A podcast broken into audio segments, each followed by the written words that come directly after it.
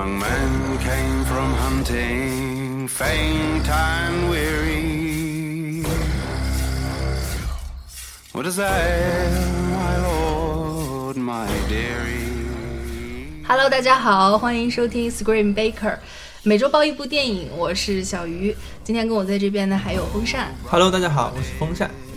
哎，没想到，没想到这部片子，对，今天这部片子是部惊喜。嗯，对，还有王四王。嗯，Hello，大家好，我是王四王。就是我，其实我对盖里奇的预期不是很高，结果他已经超过了我的预期了。等等，啊还没有跟大家说我们今天聊的是哪一部电影呢？对，现在是埋悬念的时来。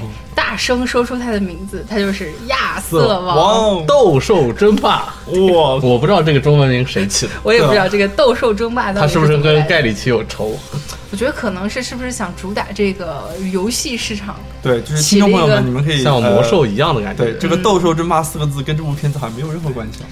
那硬扯还是有点关系，哦但是它原先的名，真不大。对它原先名字应该叫做圣剑骑士嘛。嗯，对，嗯这个才是有关系的。对，《圣剑传说》台译好像是这个。对，那我给大家来介绍一下这部影片的这个信息还有简介啊。《亚瑟王斗兽争霸》是由盖里奇导演，查理·汉纳姆·裘德洛主演。这部电影改编自亚瑟王圣剑这个传说，就是亚瑟的父母在他小的时候被他叔叔杀害了，然后他叔叔篡取了王位。他在自己对身世一无所知的情况下，在一所妓院里面长大，等于说是从这个摸爬滚打成长起来韦，小宝，然后是一个你偶可以这么说。对，偶然的机会拔起了这时钟剑，才发现了他这个自己的使命。对，是这么一样的故事。来，咱们先说说看完这部电影之后感觉怎么样？就是。之前嗯听听这个名字嘛，就是嗯这七个字，听这个名字我就以为盖里奇可能变了。就不是原来那个我们最喜欢的那个盖里奇了，嗯但是没想到他还是这样，他硬是把一个英国古代的一个传说，然后就是传奇故事跑出了街头范儿，然后对然后我就觉得就是虽然这个片子不好看，啊，但是它但很多场景还是觉得非常惊喜的，对，就是特别是那种盖里奇的部分，没事儿，一会儿我可以跟风扇斗兽争霸一下。哦呦，吓人。那王涛，你觉得呢？嗯，就怎么说，我其实对一个是一就是史诗片，嗯我本身就没什么很高的预期，而且就是盖里奇的商业片，我都能想到它大概是个什么模样，像之前福尔摩斯那个福尔摩斯嗯那一套嗯，还有 Uncle，Uncle 对神秘特呃秘密特工，对对，哎，我都能想到他是怎么拍的，但是就真的看的话，就感觉嗯还行。嗯，虽然我知道他是会有什么样的怎么说套路，嗯比如说嗯闪回啊，然后对对对。两个人刀逼刀的，然后切，对，就是这种切切过来切过去，但是就是你感觉就是有点惊喜，我感觉。就比如说我想象中的亚瑟王可能会像。嗯，那叫什么《天国王朝》那种样子，结果他给了我一个魔幻风格的这个东西。虽然说它是有争议的，这这么一种改编吧，但是我嗯觉得还是有它可取之处的，比我预想的要好。对，其实就观感上来说，我是觉得，我当时看之前，我觉得《亚瑟王》它应该是一部就是很普通的、很平常的一种夏、夏天这种夏暑期档这种电影，来了去来了去，我根本不会记得它。嗯，然后就是要做这么一期节目呢，我也觉得没什么特别的感觉，就很无感。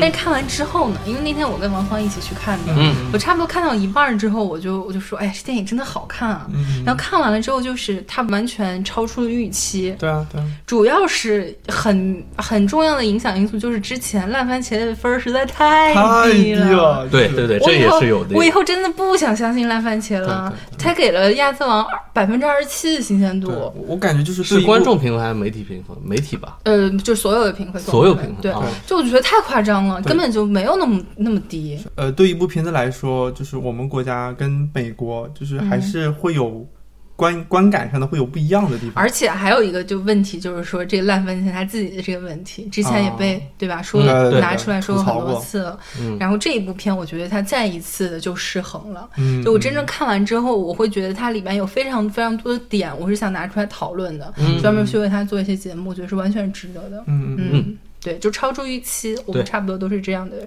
观感。惊喜。对，嗯嗯，但你们还要斗兽争霸呢，对吧？那 但惊喜这个部分，我们达成了共识。嗯嗯行，那我先跟大家说一下我们这个这期节目流程。嗯，既然我们都觉得这是一个附带惊喜的电影，那么我们最开始就肯定先聊一聊哪哪些地方咱们觉得不错。然后我想试着去讨论一下，为什么它在北美的评分会很低？嗯嗯嗯，其实它在北美这个媒体这个口碑也不没有非常好，没有非常好。对，我们可以嗯。简单去猜测一下他为什么。最后呢，我们来讨论一下盖里奇，对吧？这部电影最大的这么一个风、风格，对，来，最值得讨论的一个点。我们在讨论这部电影之前，那个咱们有必要先来说一下这个亚瑟王这个传说这个故事。嗯嗯虽然它是已经被改编了很多次了哈，那个都迪士尼那个什么时钟剑，从小看到大都是。对，呃，这样吧，王思王，你用五句话，你来讲一下这个亚瑟王的五故事。句话，嗯，因为这个我，想想，五句话得斟酌一下。嗯就首先他是什么样的人？一是他可能有历史原型，也可能没有。嗯他是一个根据爱尔兰啊这种英格兰各种传说汇集出来的一个传说型的人物吧。两句了，这还怎么聊？对，哎呀，还有一句，还有三句，嗯、就剩三句了，就剩三句了。第三句，第三句他嗯拔过时钟剑。嗯，第四局他拿到了王者之剑。哎呀，这这样说没法聊了。啊，你 还还是让我放，就是这个多聊你两句，嗯，他最重要两件事情，一个是拔出时钟剑，嗯然后就是湖在湖中水妖那里拿到了王者之剑，最后一个事迹就是他成立了圆桌骑士吧。嗯，对，嗯，哎这嗯时钟剑跟王者之剑不是一把剑，应该不是一把剑，因为你在确定吗？我确定传传说，说里面带应该呢？因为因为它有很多版本的这种传说，最流传最广的里面讲到时钟剑是断了的，嗯。在一次的交战中断了，然后他等于心灰意冷，然后到了湖边，然后水中女妖拿出一把王者之剑，你就可以理解为这个是拿出来，这个是进化版的嗯二点对二点零大宝剑二点哎，零，这个片子里面是他自己把剑扔了，然后女对水中女妖又给对。对嗯啊，就是刚刚王芳大概给大家说了一下这个亚瑟传说的这么一个简单的流传最广的这么一个剧情。那然后在这一部电影里面，其实盖里奇是他是有改编的，对他加入了这个人物关系是比较那种莎士比亚式的。哎呀，不，我不说莎士比亚，我们狮子王式的。王子复仇记。对，其实狮子王也就是，就就是哈姆雷特嘛，这个大家都知道。对，人家是丢小狮子，他丢剑。然后这人物关系这样的，然后又加入这个时钟剑的这么一个传说，这几、这几块儿大块儿给它捏在一起。嗯，行，那咱们先从这个大家觉得好的地方来说。有一处一开始看的时候我有点雷，是那种好的雷，嗯。就是因为他好的雷。对，因为它一开头的话，它会给你一种特别史诗的感觉嘛，就是先交代了他的母亲是怎么挂的，父亲是怎么挂的，最然后他开始飘到一个那妓院里，主要是那场大战是史诗两个范儿。啊大象，对对对对那两个大象就是，魔幻史诗范儿。对对对。然后完了之后，快速闪切他成长的过程，中间就有一个镜头是他浑身肌肉，然后站在床边在那、啊啊啊啊嗯两只手在那摆，嗯然后背景音乐是咚咚咚咚咚咚在那敲，感觉一个人在嘶吼。我操！当时觉得哇，亚瑟王变成摇滚了那种。我我看的时候觉得他有点傻缺，这个这个确实很傻缺了。但但是就是他会有一种能迅速调动你的肾上腺素，你知道吗？嗯这个镜头。嗯，M 不愧是 MV 导演出身嘛。对对对，嗯然后立马会感觉到这个片子不一样了。对，其实是的，就是最开始那个呃开儿的开场开场戏，这个很惊艳，但是不得就是会让你想到很多，因为它的大象很明显就是对吧？指环王，指环王，对呃，那个虽然扩大了很多倍，但还是一个被用过的对梗。对对，对，然后这个之后才发现，就是回到了这个盖里奇他本身的对对东西。嗯，就是说他还是有一定妥协的，就没有完全盖里奇范儿，嗯但是嗯他有从史诗片进入，然后再从那个小人物奋斗那种感觉。对，嗯其实我觉得这个处理是很讨巧的。就是咱们回忆一下，最近嗯、呃这几年你看到过最烂的一部史诗片儿，我觉得应该是《长城》吧。这个不用、嗯不用嗯讨论了啊。嗯然后最近看过最好的一部史诗片儿，应该就是那个二零一四年《霍比特人：五军之战》。嗯，对这期间参差不齐的有很多。冰虚史诗片吗？是啊，但是、但我觉得冰虚和长城，长城好一点啊一点点真的吗嗯，那可能冰须我没看过，对，嗯真的吗？策马奔腾啊！啊，都不行，不，我们不讨论这个对。，就是说那一些如果真的去模仿这种呃宏大的叙事的方法，反而容易折。对，嗯，反而是他这个亚瑟王这种处理方式，很容易就是吸引到另一部分粉，就是对讨讨巧。我觉得我最喜欢他的一点是，他把这种史诗片子，他抓住了一种市井范儿，就那种，比如说嗯最经典，我最喜欢让我一下子觉得值回票价的一个瞬间，就是他们在刺杀那个他叔叔失败之后，嗯。然后在城里面逃跑嘛，哦象竹戏，象竹戏，嗯嗯我操，那段看的我真的是一气呵成，然后直接爽翻天了，真的是爽翻天了。嗯，就那么一段，我就感觉哇，票值了，票值了，太爽了。那一段就是很明显的是盖里奇的这个剪切方式，还有他叙事方法。嗯对他就是通过对话把过去、现在、未来，其实不光这一块儿，他前面就是那个什么交代抓那个维京人，哦维京人，维京人人，对交代加维京人那一块儿，他也是通过对话，然后把过去、现在、未来全都剪在一起。你通过一个个画面把这个叙事看明白了，对你不觉得他是那个对话特别冗对长？对。但如果你有有意识去注意的话，他那一段对话其实很长，对他这样剪切下来，让你觉得那对话不存在，我觉得这个是非常巧妙一点。嗯嗯，是。就他这其实就是盖里奇自己的那一套东西对，他会用这种闪回的方式帮你理清很多线索。嗯还有包括什么，比如说他说了一段话，然后不对不对，你之前还经历什么，然后他有快进快退那种、啊那种特效，就感觉是让观众跟着你的那个思路走，嗯所以你不会去在意他对话有多长，而且而且就直接融到那个剧情里面去了。嗯对，你就想想福尔摩斯嘛，哎，对就就是这么拍的。对，但是你说到福尔摩斯，这个放到后面来再说吧。我我我并不是很喜欢福尔摩斯，对，我觉得还嗯啊 CP 呢，嗯 我们等会儿就再讨论他俩的 CP 嘛。嗯然后我觉得这部电影还有一点很好的是，就是我个人觉得很好，别人可能不一样。嗯呃，但是是一部是一个非常特别的点是。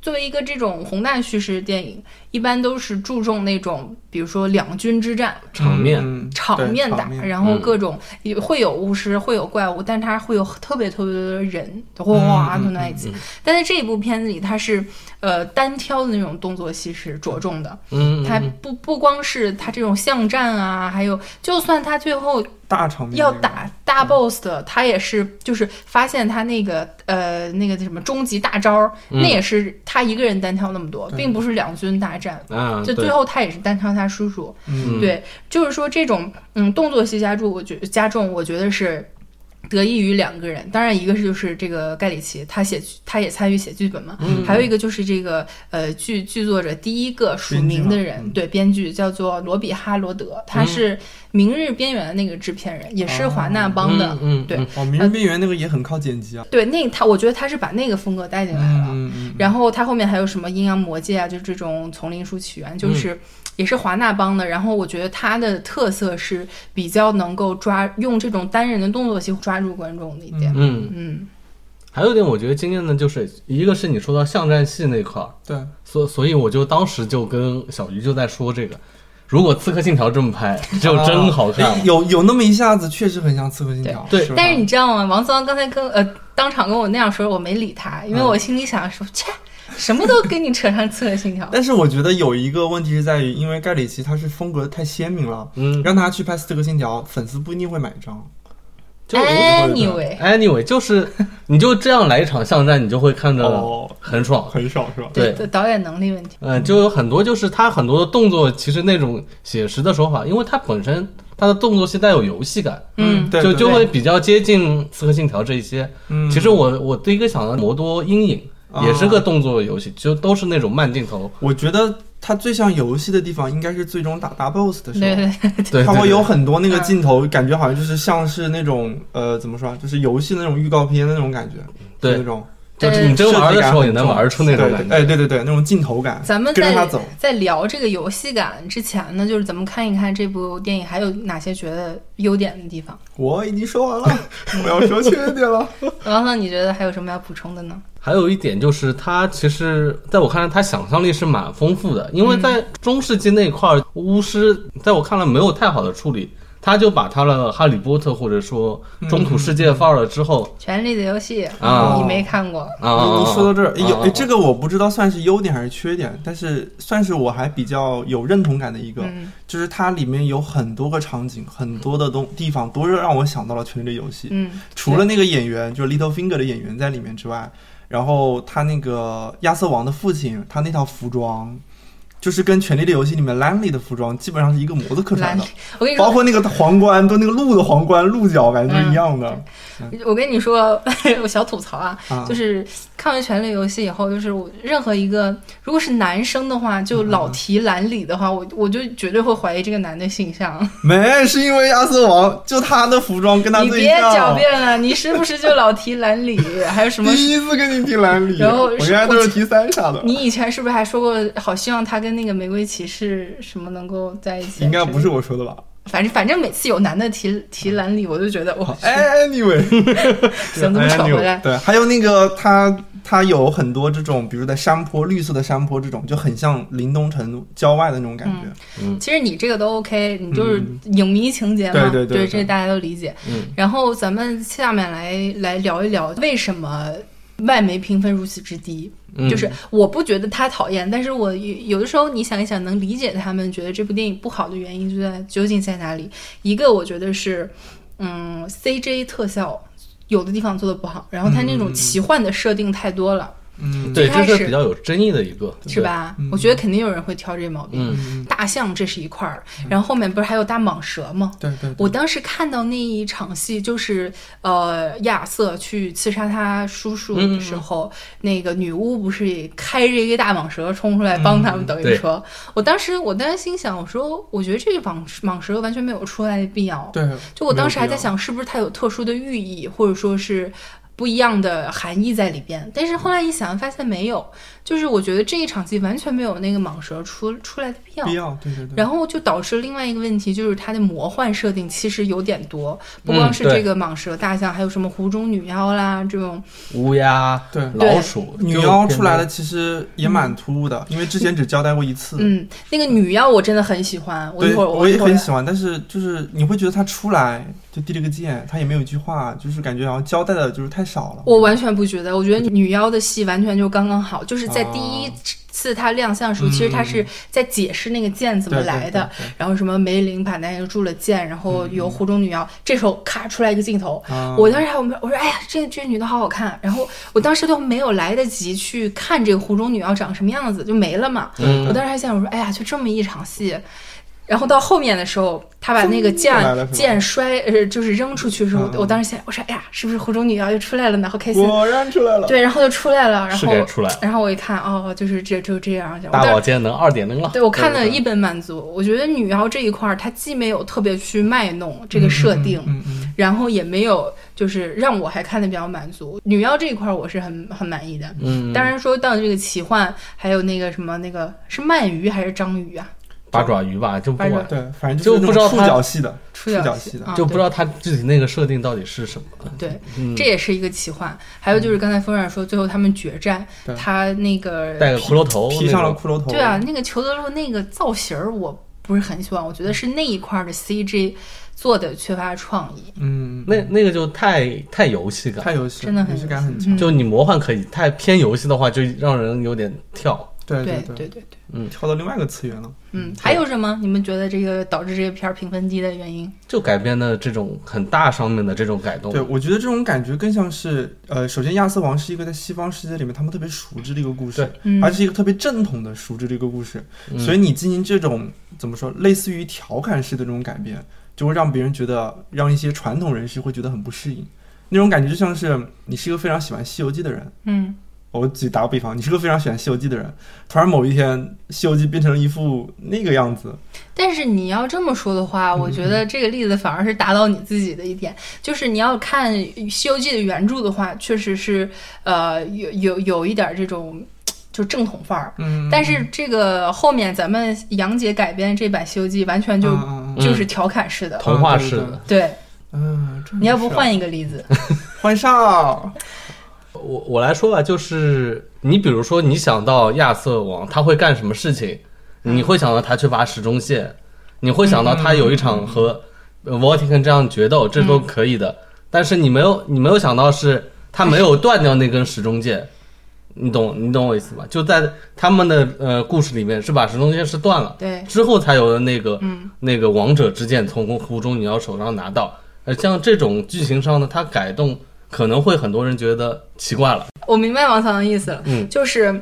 但这个却恰恰是盖里奇的改动，就是他是一个非常不走寻常路的一个导演。对，在这部电影里面能看出来很多，就是包括把亚瑟变成一个妓院里边带大这么一个小孩那种感觉地痞，然后对街霸，这种就 结巴，对，就已真的是经街霸，对对啊，就已经非常的那个突破套路了。对还有就是，呃，他电影之间有好有好几处剧情，我都觉得哇塞，你你太厉害了这块儿，就是。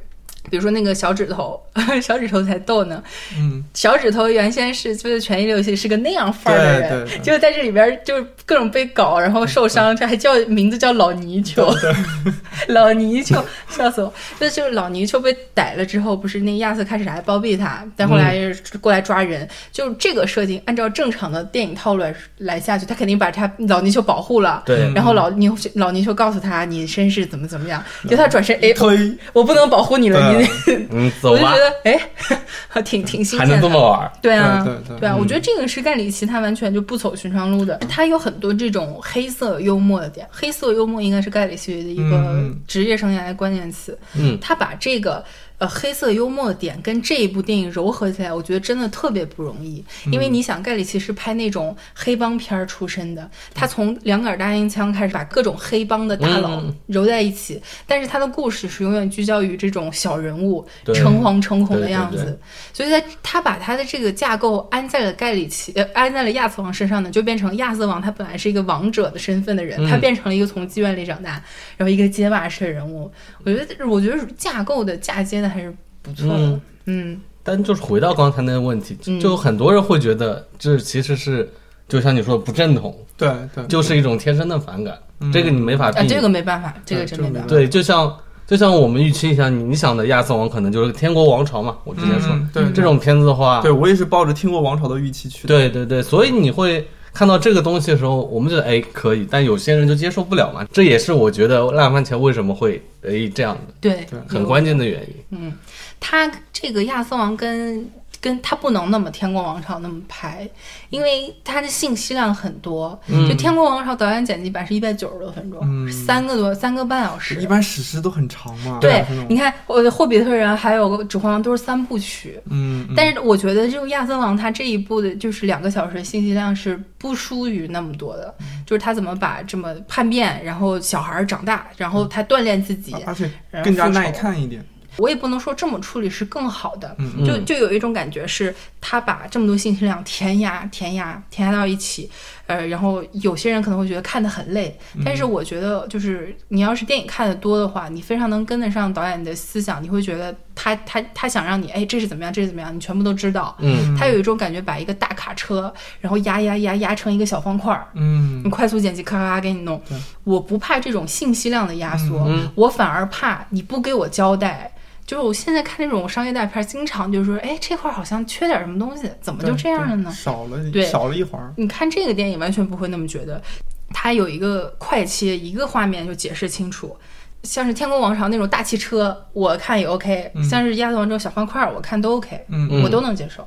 对但但我我觉得他这个片子，我认为最主要的问题是，呃，就像王思王刚才说了一句一个词是妥协嘛，嗯，就是他虽然有他自己的风格在里面，但是他为了这个史诗，他也妥协掉了自己的风格。你说盖里奇吗？对盖里奇有一然后让点妥协。对，让我的感觉更像是那种，比如说先来一段史诗，然后那种啊很舒扬，然后那音乐很史诗，就大很魔幻，对，啊然后立马哒哒哒哒哒切切切切切，切完以后，然后又来了一段，比如说他学剑，然后回忆到自己不肯承认自己父亲死去的那一刻，然后又很痛苦，然后一会儿哒哒哒哒又变成很愉快的切，就是有一点违和。对，两个并不是那么契合的那么好。嗯。嗯。还有一个重要的点是，呃，因为他在快速切的时候，其实它会产生一种幽默感，嗯，然后这种幽默感跟亚瑟王他那种悲剧的气质其实是有不搭的。黑色幽默对嘛，这这还是那只能说是盖里奇他拍这个片儿就不合适，他就得搞他那个黑帮黑帮啊，对啊摇滚黑帮，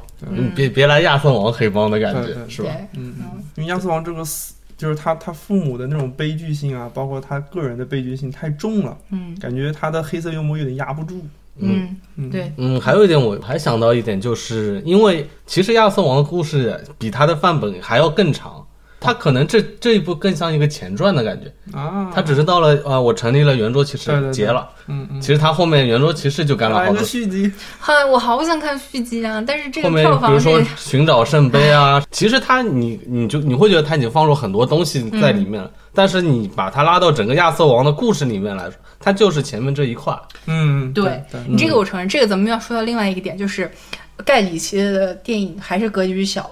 对对对，就它本来故事文本是一个特别大大的一个故事，但是盖里奇他他的他本身的那个格局是比较小，这也是他的优势所在。嗯嗯，特点嘛，它的调性就是就是那一块，把小事情放大。对对对，他拍小的会拍的很溜，嗯，嗯。行，那咱们下面就说说盖里奇呗。嗯，嗯，盖里奇，哎，我不知道你们看过多少。我想想，我看过最早的呃两两战一枪，然后偷拐偷拐拐抢骗骗，嗯，然后后面中间的没怎么看福尔摩。斯他他对他给麦当娜拍那没没看没，看，摇滚黑帮，摇滚黑帮我也没看。嗯然后后面就是福尔摩斯摩斯对 Uncle 这种对我，Uncle 跟你亚瑟我跟。你差不多，，对，呃我比你们可能就多看过左轮手枪，嗯嗯，就是他在进军商业巨制的道路前的最后一部小制作，嗯，对对对，那个小制。作咋样就很玄幻的那种。就它的风总体来说，盖里奇对对对，就总体来说，他的前半部分就很个人的东西，都是一个小事件，嗯嗯嗯，然后他把各种穿插、叙事、剪切，你你能看出他自己独特的风格，把一个故事说完整了。嗯，然后你到了他后期，他之后他这种风格和商业片怎么融合在一起？嗯，其实他其实也是在探索的过程中的。对对对，嗯。就寻求融合的办法，小鱼说到那个福尔摩斯，他可能不是很喜欢，嗯。但我觉得应该也是他特点的一部分。对他他格局就是小的，嗯，不是那种刑侦侦探的那种福尔摩斯的感觉。我觉得嗯我觉得盖里奇他他这这导演是怎么回事呢？就是他是那种。文化精英，他本质上是个文化精英。嗯你看他之前拍那些片儿，你就觉得也是英国人嘛，对吧？嗯然后他的那个品味确实确实不一样，然后他的这种思路也很独到，嗯完全可以在他的这个是怎么说领域里边嗯是大牛。嗯但是呢，他现在拍的从亚瑟王开始，包括那个，其实从福尔摩斯开始，嗯。后面拍的，他越来越像拍麦考贝的那种片儿。就是当你一个文化精英开始像麦考贝一样去靠拢的话，他就会产生这种嗯，你看起来很别扭，他自己我觉得其实也很别扭，因为你你要知道盖里奇他原先的交友交友圈是那种超精英文艺青年，嗯就个顶个的，要不然。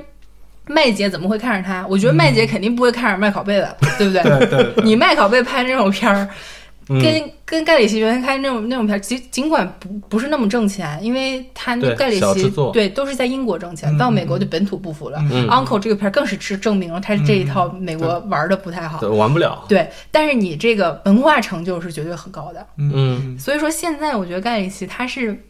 他原先我都不我都不知道他拍完这亚瑟王这个，他原先那帮朋友还愿不愿意理他？你变了，沦对你变了，你陨落了，你怎么成了麦考贝了？对？你怎么成麦考贝？你交代交代你的问题。对，开玩笑，啊我就觉得这个是因为因为盖里奇他他的性格还有点那种，呃，举个最最近的导演嗯可能不太恰当，我感觉有点李安那种范儿，就是他自己是端着的，啊，总是稍微端着点儿。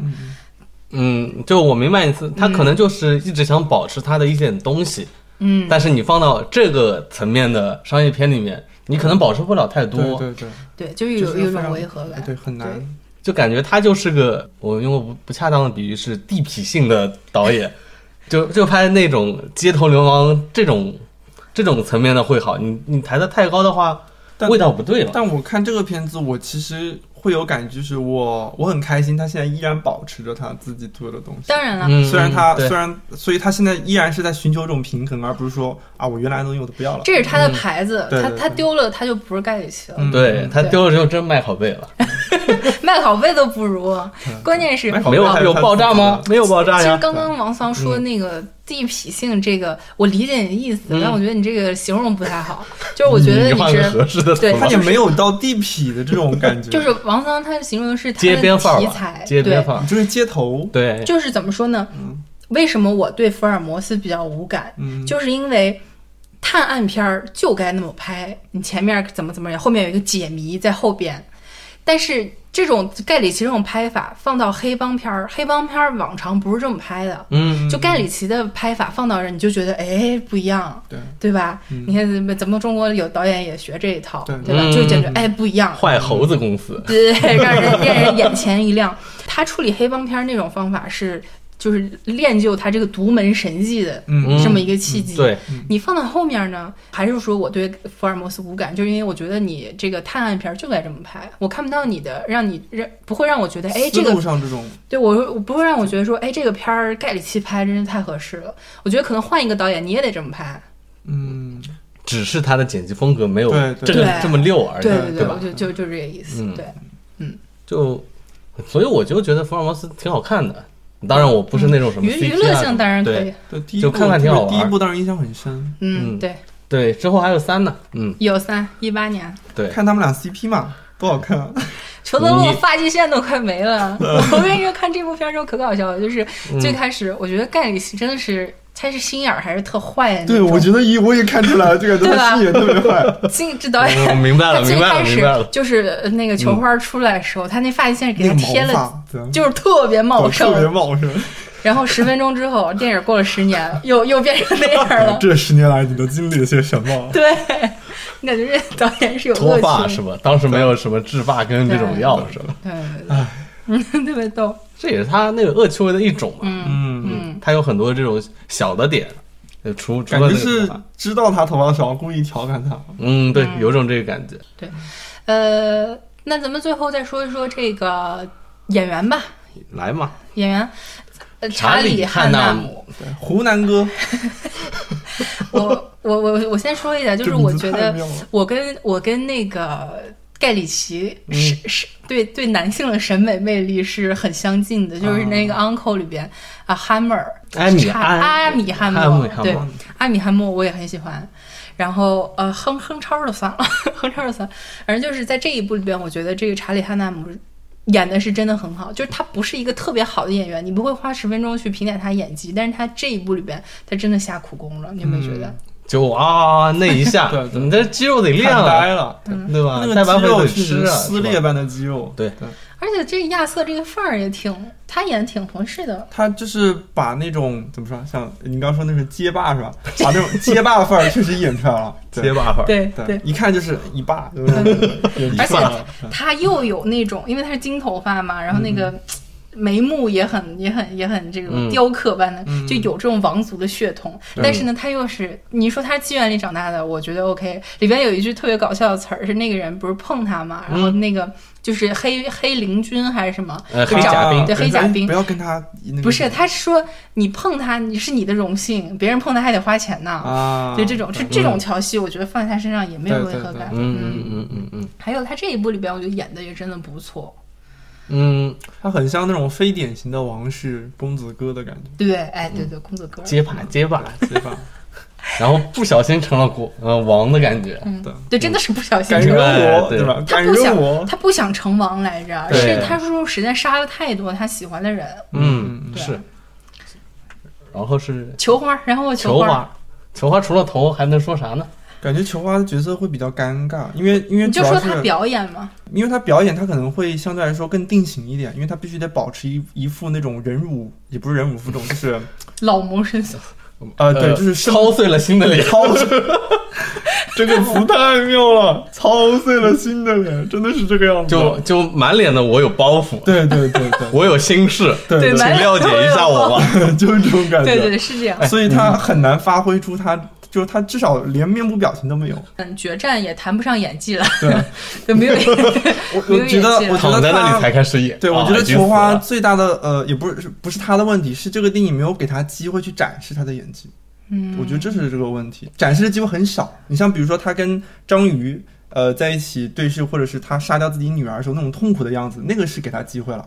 但是其他很多时候，我是感觉没有给他机会。还好，这个片儿不是让你去看演技的，嗯就是你只要能把导演给你这么多，你演到位了就就就可以了。操碎了嗯 啊，你知道我第一感觉想到什么？嗯，年轻的教宗里面那个啊！那个就有点端着，但是他其实内心有很多想法，但你你在外人眼但里看不是但是感觉年轻的教宗里面没有他操心，对，这个是操碎了心嘛，不一样。。而且裘德洛是不是是不是呃很少演反派？就在这里边是大反派哦，感印象里不多，对吧？对对对你一，说一说裘德洛，你就觉得应该对，哎，对啊，对啊。我想到是 AI 里面的那个机器人，反正不管怎么样，像这种嗯腹黑、然后杀妻杀女的这种大反派，还是挺不一样的。我觉得他演的也不错，就是没有没有没有辜负众望吧。嗯反正嗯，还有一个人，要不要点评一下贝克汉姆的演技？哦，那个这个这个有啥点评啊？就是他那那盒口音就够了。挺有趣的吧？对我觉得就是一个彩蛋，对，调侃的彩蛋，好玩儿，大家看的乐。对，我记得他刚出来的时候，然后我说：“哎，贝克汉姆。”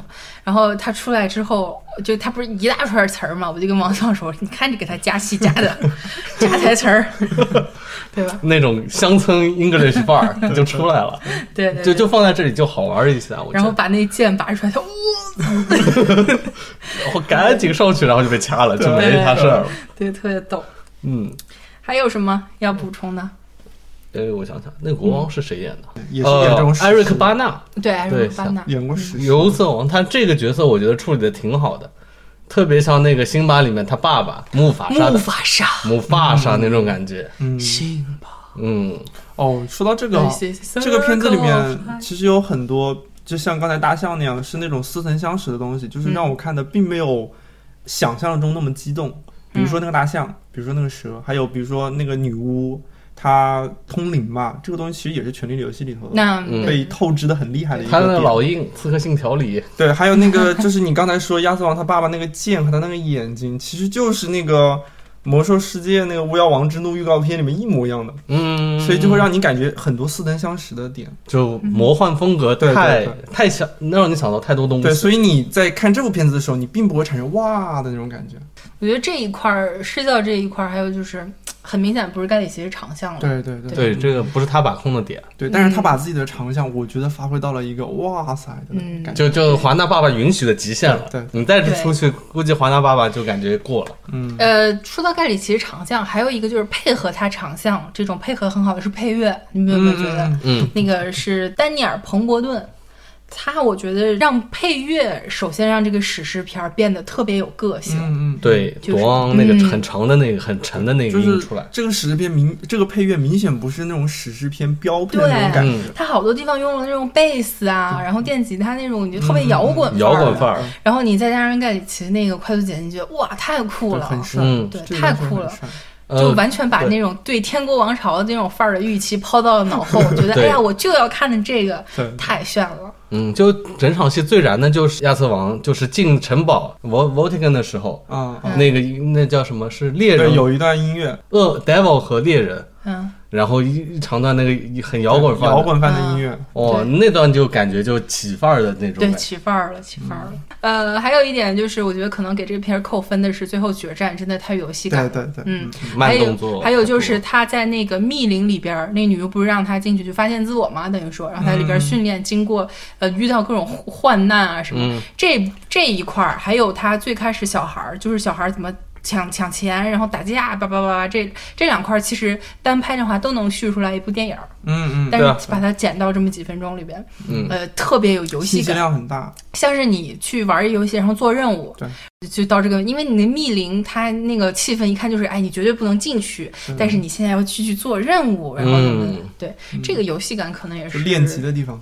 对练，练功房，然后可能觉得这个是扣分一点，其他我真的没觉得什么，我真的觉得这部电影真的很好，就是很多人觉得这部分过了，就是对，我是对觉得他题。他史诗跟他个人的部分有点呃不太契合嗯，这也没办法反正这部片儿我看我很期待它续集，我也很期待圆桌骑士，我嗯还很期待它最后能出一个导演剪辑版，但是这一切似乎都不太可能发生，因为它的票房钱实在不够呀。票房实在是不好，没办法。但是以他这种范儿来拍，后面和兰斯洛特啊，嗯，和他妻子那种三对对对三角恋的关系会很很好玩，对啊这是他的长项。对对对对对，反而会是期待他自己这个特色。但但是你看看这票房嘛，被盖导续一秒，后面还要拍阿拉丁呢。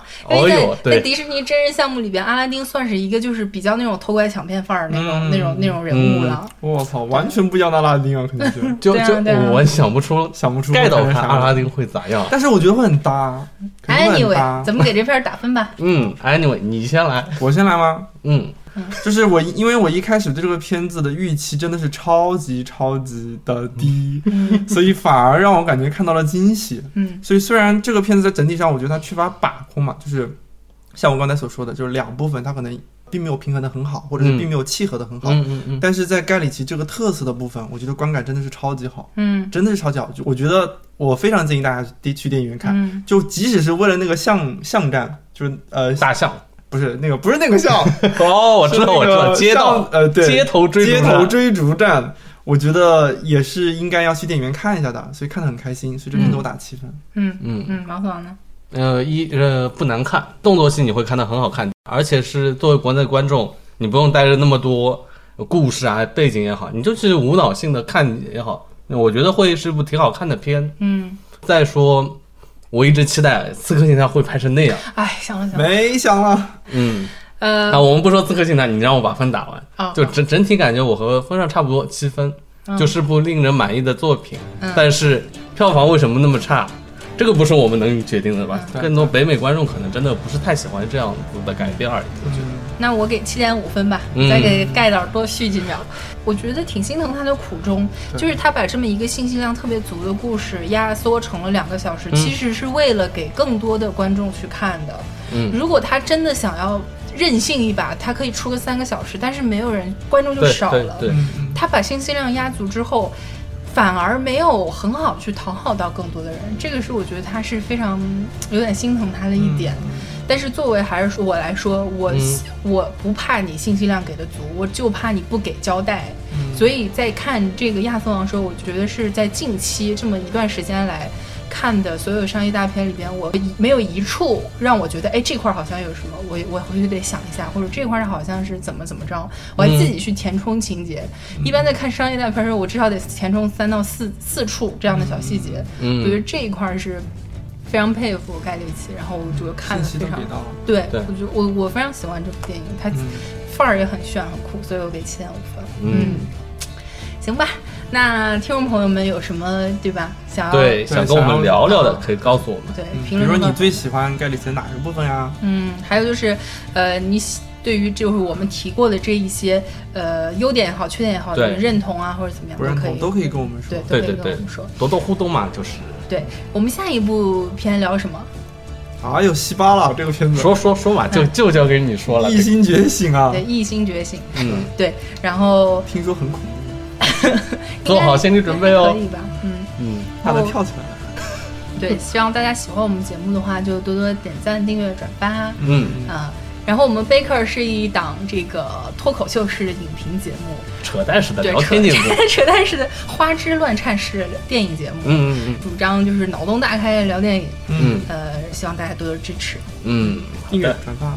留言，留言，然后都可以干嘛都行嘛。嗯。好，的呢，然后可以呃在可以在微博上搜索 Scream Baker，然后跟我们继续去互动。对对对，感谢大家收听 Scream Baker，我是小鱼，我是风扇。我是王思王，我们下次再见啦，拜拜拜拜。